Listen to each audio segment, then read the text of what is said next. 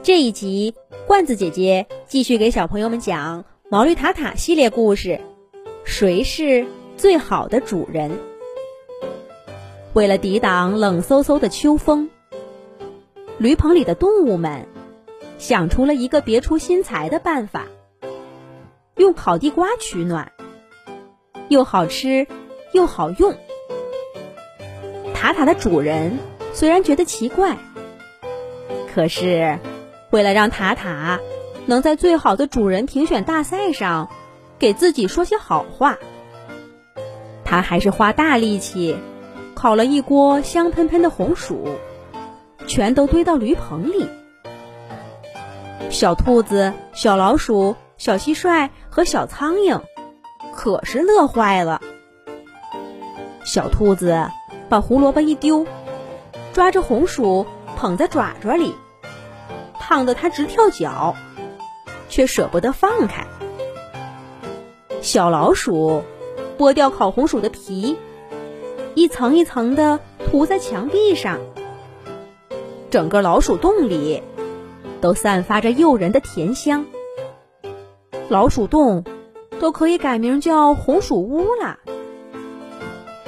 小蟋蟀和小苍蝇仗着个头小，干脆跳进一个红薯里。在红薯上挖出一个小洞，住在里面不出来了。毛驴塔塔咬一口红薯，又吃一口草料，嫌弃的吐出来，高声说：“我宣布，以后烤红薯是我们驴棚的主粮，我们再也不吃草料了。”小兔子、小老鼠、小蟋蟀和小苍蝇欢呼道：“对，再也不吃草料了，吃香喷喷的烤红薯。”烤红薯的热量把大家的脸蛋儿熏得热乎乎的，整个驴棚里洋溢着喜庆的气氛。秋风和寒冷可以属于世界上任何地方，但绝不属于这里。不过，第二天一早，这一切就变了一副景象。先是小兔子哆里哆嗦的醒过来，猛咬一口烤红薯，尖叫道：“天哪，这是什么东西？怎么这么凉？谁在我窝边放了这么凉的东西？是想把我冻死吗？”小兔子叫嚷了半天。才发现，这个让他厌弃的食物，正是昨天抱在怀里舍不得丢掉的烤红薯。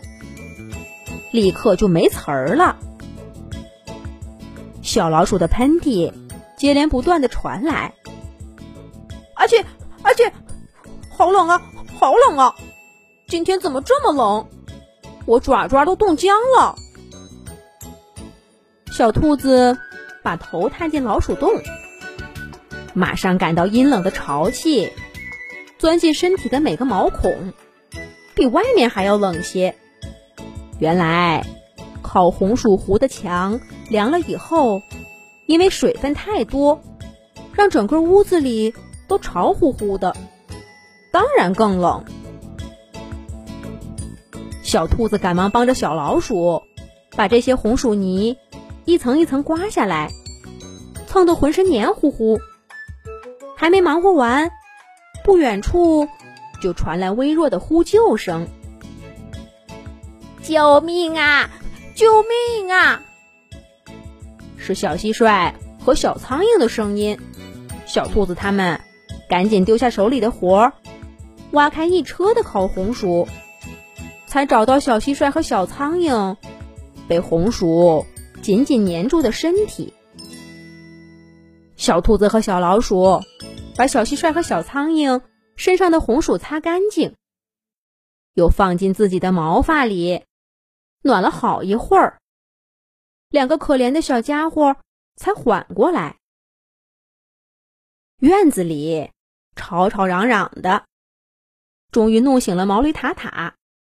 塔塔跑过来想看看发生什么了，脚步急了些，踩在滑溜溜的烤红薯上。扑通一声摔了个大跟头。这下不用等小兔子他们说什么，毛驴塔塔先气急败坏的叫道：“是谁让弄这么多烤红薯在驴棚里？统统给我拿走！拿走！拿走！”可这回，主人却没有做出任何回应。就在毛驴塔塔和小兔子、小老鼠、小蟋蟀、小苍蝇深陷在烤红薯中无法自拔的时候，村子里忽然宣布，今年谁是最好的主人评选活动取消了。这下。别说添置新的取暖设备了，废弃的火炉，把驴棚弄得脏兮兮的红薯，全都没有人来清理。驴棚脏得像垃圾堆一样，连草料都因为糊上一层红薯，发霉变质，不能吃了。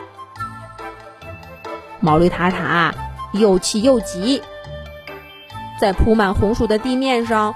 第二十次跌倒以后，他终于晕了过去。迷迷糊糊当中，他感觉到身边有人走来走去的，睁眼一看，发现自己躺在柔软的草料床上。驴棚里暖烘烘的，小兔子、小老鼠、小蟋蟀和小苍蝇都在旁边看着他。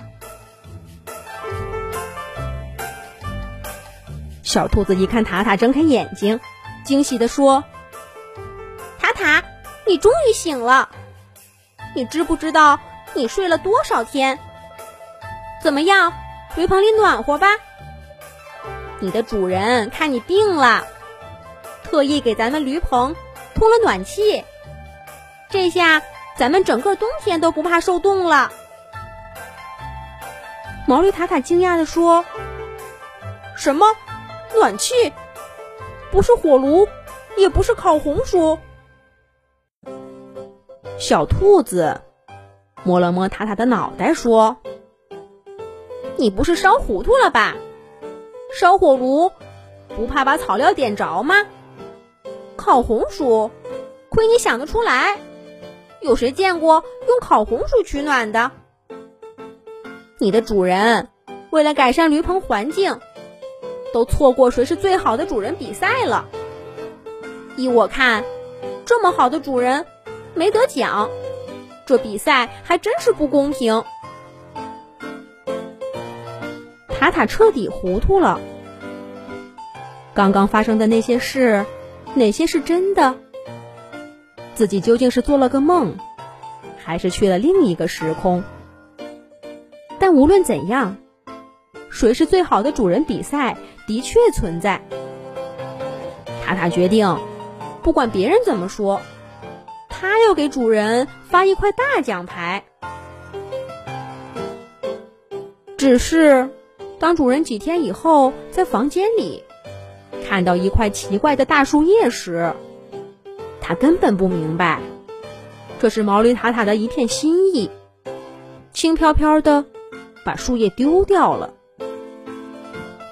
毛驴塔塔一边在驴棚里享受着暖气，一边暗暗想到：“这就是主人，永远不懂动物在想什么。”